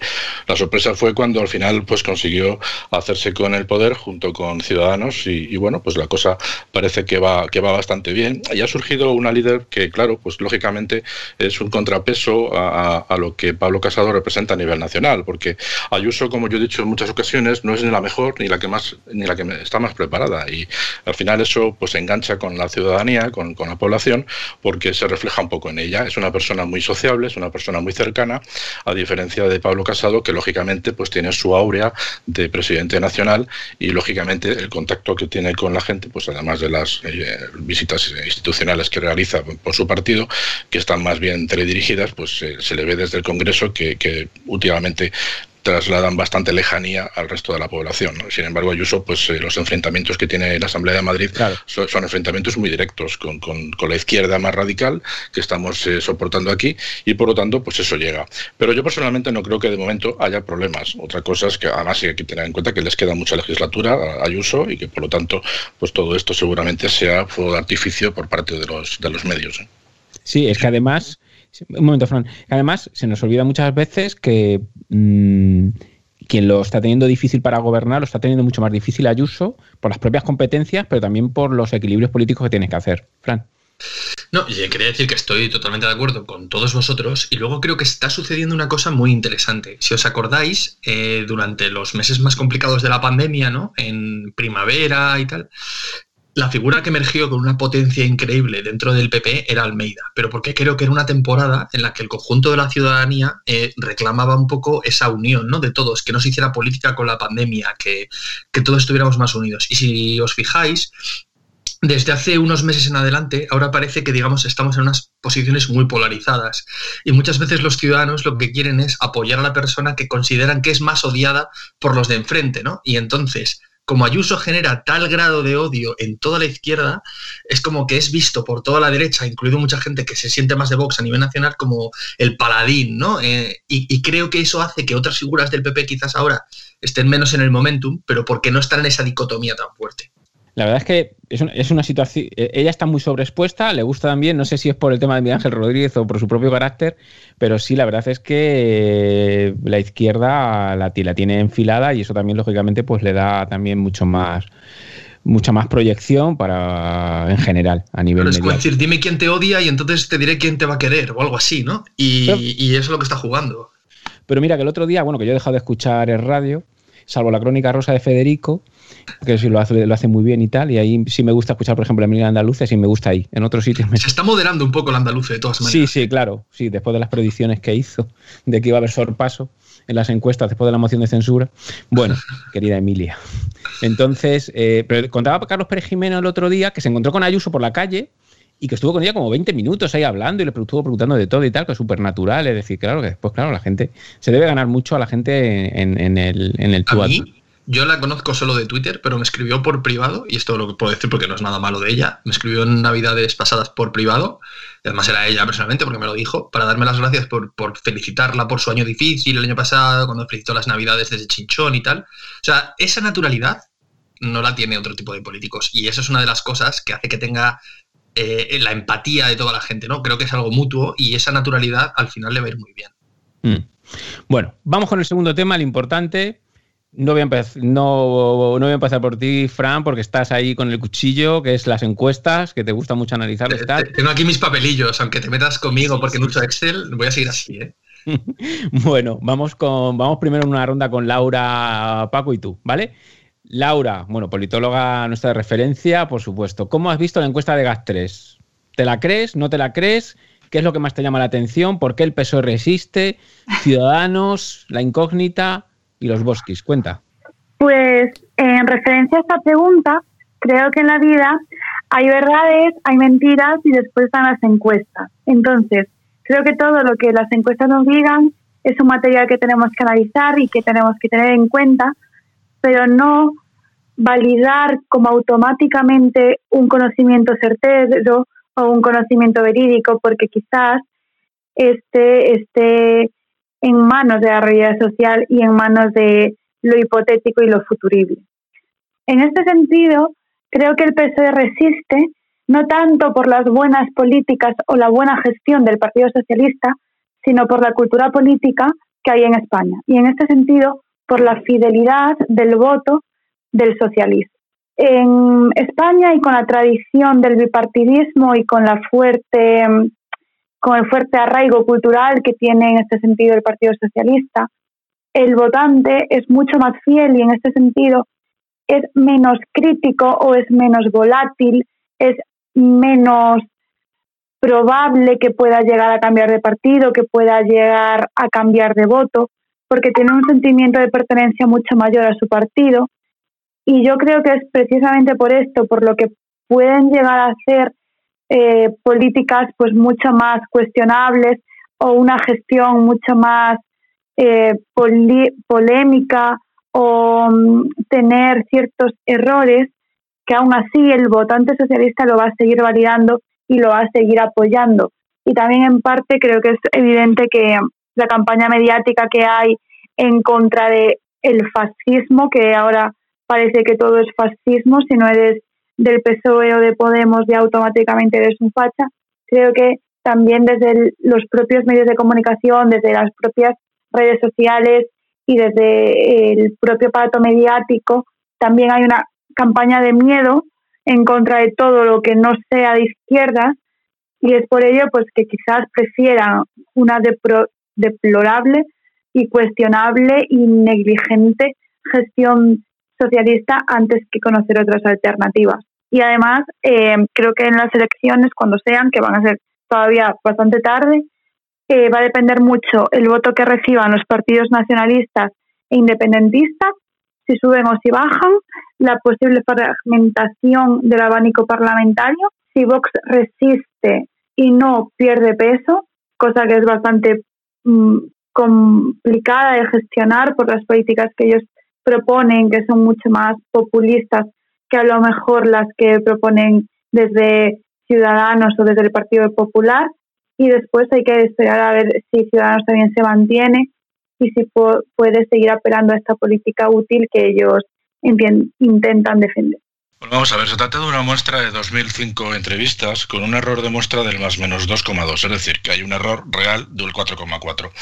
Teniendo en cuenta además que es una muestra aleatoria simple, pues esto para los que no sean expertos, pues hay que decir, eh, imagínense ustedes un sociólogo que sabe manejar al exterior y además le gusta la política, pues tiene más peligro que un mono, que es lo que le pasa a Narciso Michavila.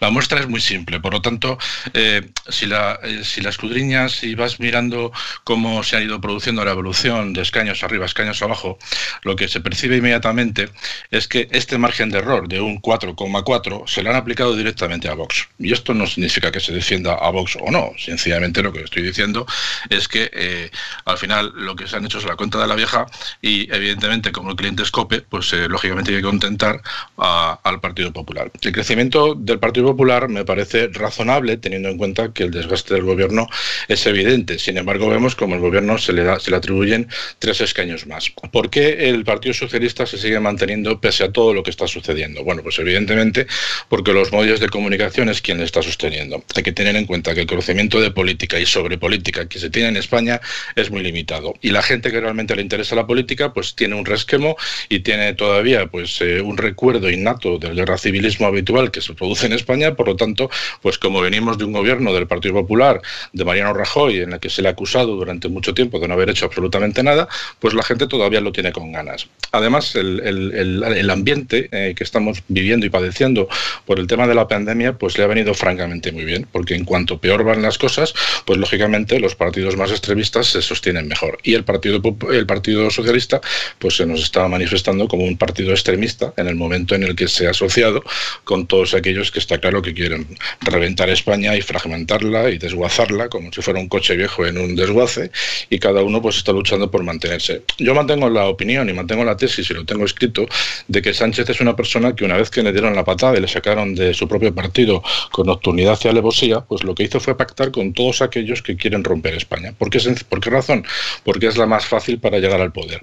Y así, así ha sucedido. Entonces, pues estas encuestas me parecen interesantes como politólogo, porque por supuesto hay que hacerle caso a todas, pero no hay que darle demasiada, demasiada importancia, porque incluso si vemos bien, si vamos viendo partidos por partido, pues como te digo, se observa que pues algunos que no les venía bien, pues directamente le han quitado los escaños y se los han ido colocando como más han interesado.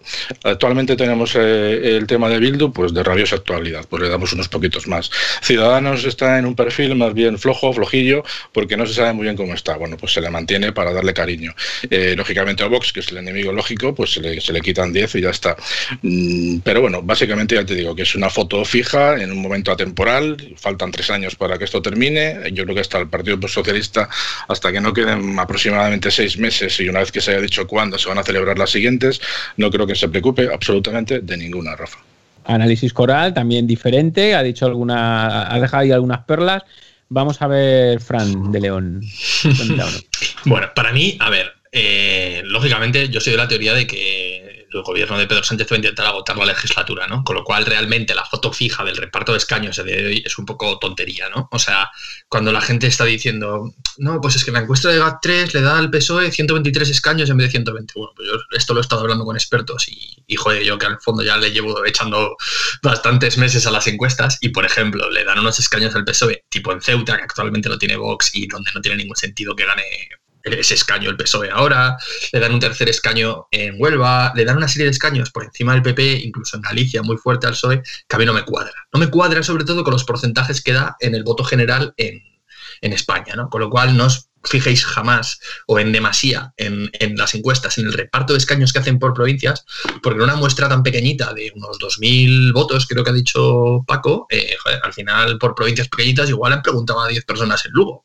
Entonces, al fin y al cabo, eh, no os planteéis tanto ese, ese, ese escudriñamiento a nivel escaño por provincia, porque lo importante es sobre todo ver la tendencia. Es decir, si tú te ves, por ejemplo, la anterior encuesta de, de GAP3, que fue como más o menos a la altura de la moción de censura, un poquito antes, le dio un bajón importante respecto a las encuestas anteriores al PP y una subida fuerte a Vox. Bueno, pues lo importante es que si tú ves la tendencia a esta encuesta nueva de una persona como Narciso, sabiendo que siempre tiene ese gap que intenta darle caña a Vox, pero con todo, si en las anteriores le daba más que ahora, algo habrá pasado. Y si el PP vuelve a recuperar bastante respecto a las anteriores, pues oye, yo creo que la tendencia es clara. A mí lo que me ha resultado más interesante de la encuesta de GAP3 es que es muy parecida a la que sacó la semana pasada eh, Sigma 2 para, para, para, Antena 3, pero que sabéis que Sigma 2 también normalmente es la que lo hace para, para el mundo y entre comillas eh, GAP3 lo hace para la COPE y para el ABC, ¿no? Un poco para el mundo de Vocento. Entonces son como las dos encuestadoras más históricas de toda la vida. Antiguamente sociométrica y todo lo hacía para,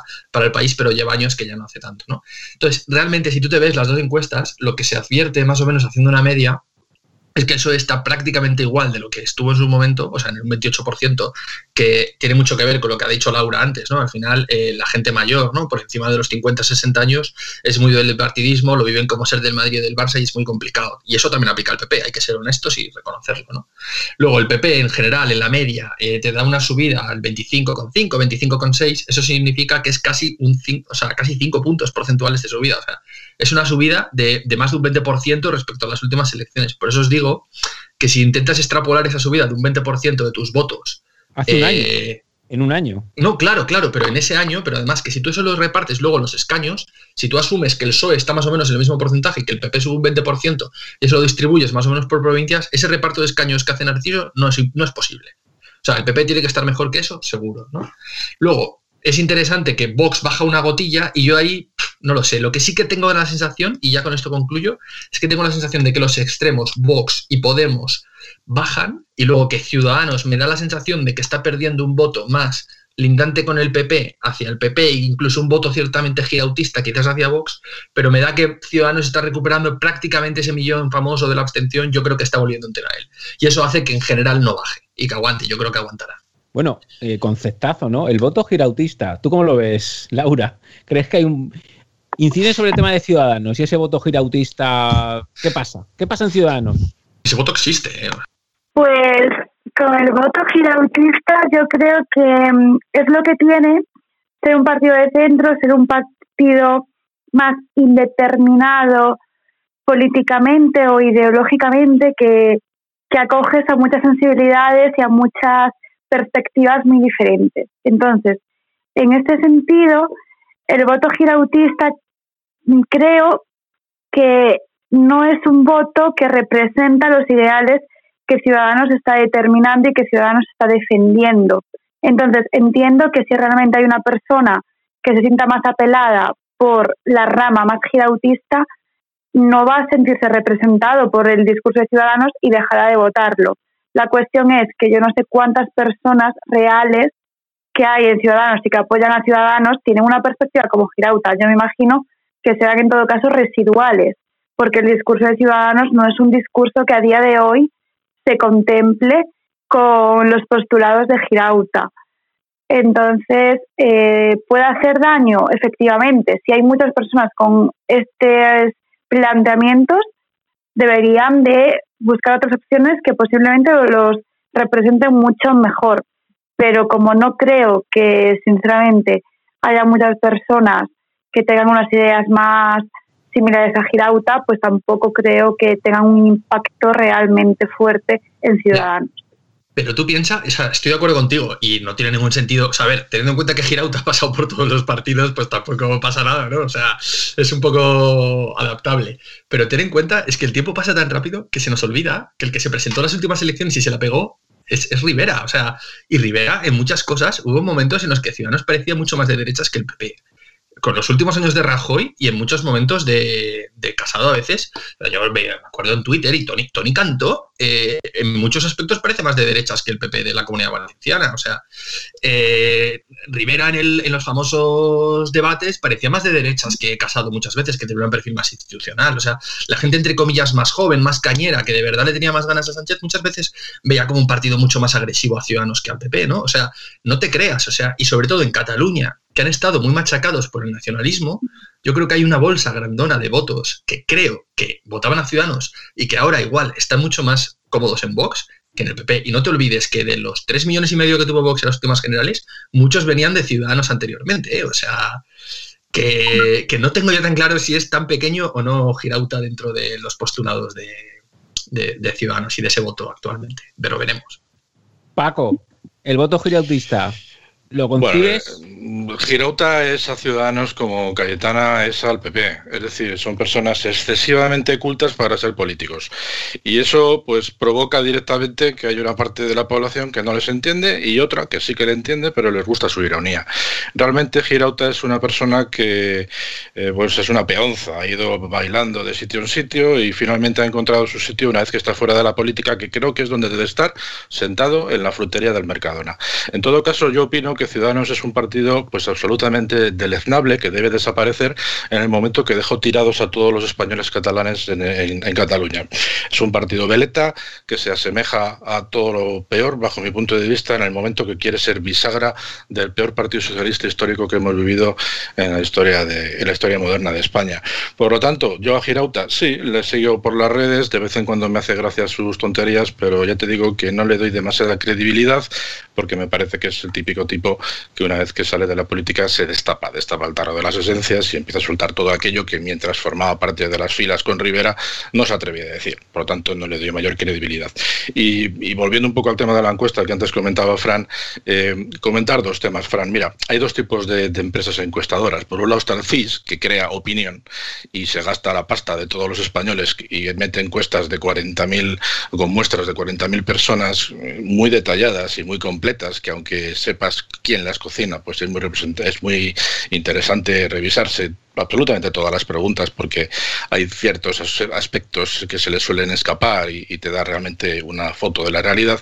Y luego están las empresas eh, privadas, como pueden ser efectivamente Gatred o, Socia, o Sociome, eh, cualquiera de estas, eh, que efectivamente no crean opinión, sino que se suben al carro de la opinión que, es en el que en ese momento se están desarrollando por las, redes sociales y por los, medios de comunicación. es verdad que luego algunas de ellas pues aciertan más que otras y en el caso de GAT3 pues hay que tener en cuenta que es una que está bastante bastante, bien trabajada y sus clientes son muy abiertos. Es decir, tienes Partido Socialista, Podemos, eh, o sea, están todos. Por lo tanto, pues eh, es lógico que tenga más potencial a la hora de desarrollar y a la hora de aplicar mejor los métodos eh, a la hora de hacer encuestas. Pero, pero no, no, no debemos olvidarnos de que aquí quien parte el bacalao es el CIS y es realmente donde hay que prestar atención, que es el que generalmente y desgraciadamente se acerca más a la realidad. Pero tú no crees que cuando se hacen encuestas eh, a nivel privado, como Gaz o Sigma y tal, no están también mirando y tirando de datos de, del CIS para, Sí, sí, claro, claro. Yo es que, vamos a ver, con toda la experiencia y toda mi experiencia vital y todas las encuestas que he tenido que estudiar, al final te das cuenta de que son empresas privadas y que están para lo que están, para ganar dinero y conseguir clientes. Por lo tanto, al final se venden a quien les contrata. Por lo tanto, bueno, pues por eso te digo que nunca van a crear opinión, porque no tienen la capacidad del CIS, pero bueno, se van a, van a, van a provocar que quien les paga les escuche y quien, y quien les paga pues estén contentos por aquello que dicen. Por eso te digo que yo no tendría ningún inconveniente en analizar las encuestas de GAT eh, si las paga la COPE o si pasado mañana las paga la SER, porque posiblemente cambia bastante el asunto. De hecho, en las últimas elecciones, Narciso Michavila pasaba de los platos de Antena 3 a Televisión Española pues como con gran facilidad. ¿no? Por lo tanto, yo mm, entiendo que es un negocio, como otro cualquiera, gira en torno a la política, pero yo es que no le doy mayor, mayor, eh, mayor importancia. No nos queda más remedio que estudiarlas, pero yo no le doy mayor importancia y muchísimo menos eh, ahora mismo en la situación que tenemos. Posiblemente en vez de preguntar por escaños, si preguntara por realidades sociales y por problemas sociales, pues sería más recomendable y, nos daría más información, es mi opinión. ¿eh? Bueno, vamos con una última ronda de un minutito cada uno, que tenemos tres minutos. Un minuto, por favor, ¿vale? Eh, pregunta muy concreta. si Ciudadanos está yendo hacia el centro y está recuperando voto de la abstención y del, y del PSOE, ¿el PP está recuperando voto de Vox? Yo, yo creo que el PP está recuperando voto de, de, abstención. Un poco de PP, o sea, un poco de Ciudadanos y un poco de Vox. Me da la sensación. O sea, creo que de todas maneras, sobre todo desde el discurso de la moción, al final la ventaja que tuvo es que eh, dejó muy claro dónde está cada partido, ¿no? Entonces, eso es bueno para que el elector pueda ver claramente hacia dónde va. ¿Qué ocurre? Que yo creo que puede haber un elector que dudaba y que decía, oye, Vox y PP son muy parecidos, tal y cual. Bueno, pues gracias a ese discurso ahora ya sabes muy bien hacia dónde vas. No, hay gente, hay gente de verdad que yo creo que los confunde aún. Entonces, probablemente el grueso de Vox ya está muy fijo en Vox, el grueso del PP está muy fijo en PP. Hay una parte ahí de aldea gala de Ciudadanos que es difícil que se vaya de Ciudadanos, salvo que haya un tipo de unión electoral o lo que sea. Y yo sí que creo que el PP está picoteando bastante de, de la parte, digamos, más de derechas de Ciudadanos, que no se vaya ya a Vox, y un poquitín de, Yo creo que el PP es un partido mucho más solvente y por lo tanto creo que es mucho más fácil que tenga cierta estabilidad y cierta continuidad en el tiempo. En contraposición, Vox es un partido con un discurso efervesciente y un discurso completamente eh, impactante, pero que no sé hasta qué punto puede tener una trayectoria a largo plazo y en ese sentido creo que Vox, le, perdón, que el PP le puede quitar votos porque con las políticas útiles, con eh, la gobernanza, con las políticas del día a día, es donde realmente van a poder demostrar sus ideas mucho mejor que con los discursos de Twitter, con los vídeos y con las fotos. Entonces, creo que el PP perfectamente le puede quitar votos, pero ahí dependerá de Vox si es capaz de mantenerse, si es capaz de hacer unas políticas solventes sólidas y que tengan una aplicación real en la ciudadanía. Totalmente de acuerdo. Francisco, tu minuto. Bueno, yo creo que el PP no le creo que no creo que le quite demasiado a Ciudadanos. Eh, me parece que Ciudadanos está bajo mínimos y por lo tanto es la esencia, eh, la, esencia propiamente del partido. De hecho, en la tarde de ayer hemos visto cómo ha votado sí a la eutanasia, por lo tanto, pues eh, no tiene nada que ver con el votante del Partido Popular. Ciudadanos se va a ir pues poco a poco diluyendo, pues a, base de que sus votantes se vayan al Partido Socialista, que es donde creo que deben estar. Y con respecto a, Vox, bueno, Vox es un proyecto que ha venido para quedarse, guste o no guste a la gente. Mí personalmente cada vez me gusta menos porque veo que se está yendo por las ramas identitarias y desde luego eso a la gente no le llega, por mucho que nos duela la situación en Canarias, pero evidentemente hablando de, de cuestiones tan, tan nimias como, como la Unión Soviética y temas así, pues no sé dónde quieren ir. En todo caso, yo creo que hay un 10-15% del votante de Vox que volverá al PP en las locales y en las autonómicas. Yo creo que es el único sitio donde la gente tiene claro que con las cosas del comer, pues mejor el Partido Popular, que a hacerlo bien, y en cuanto a los desparrames de Abascal, que le muchísima gente, pues sí, ahí le quedará un 75% de votantes que yo creo que seguirán manteniéndoles. Mm, Vox no creo que, crezca mucho más, salvo que le coma la tostada a los partidos ya de ultra, ultra derecha. Bueno, pues muchas muchas gracias. Un episodio más de Cierre de Salir con Radio Cadena. Hemos analizado esos celos, que no son tales realmente, entre Ayuso, entre Ayuso y Casado. Y bueno, pues hemos entrado un poco en las tripas de la, de la encuesta con las opiniones de Laura, de Fran de León y de, y de Francisco Gómez. Muchísimas gracias a Radio Cadena, Santiago. Nos volvemos a ver el viernes que viene. Análisis de la actualidad en profundidad. Cierra al salir con Rafa Ayala. Escuchas Buenos Días España. El programa de Radio Cadena Española que te mantiene al tanto de la noticia.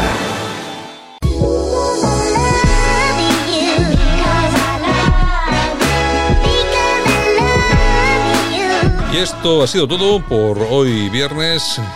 Bueno, tenemos el fin de semana por delante, hay que disfrutarlo y pasarlo lo mejor posible. El lunes regresamos con más opinión y más información aquí en Buenos Días España. Un saludo, disfrutad, regresamos el lunes. Chao.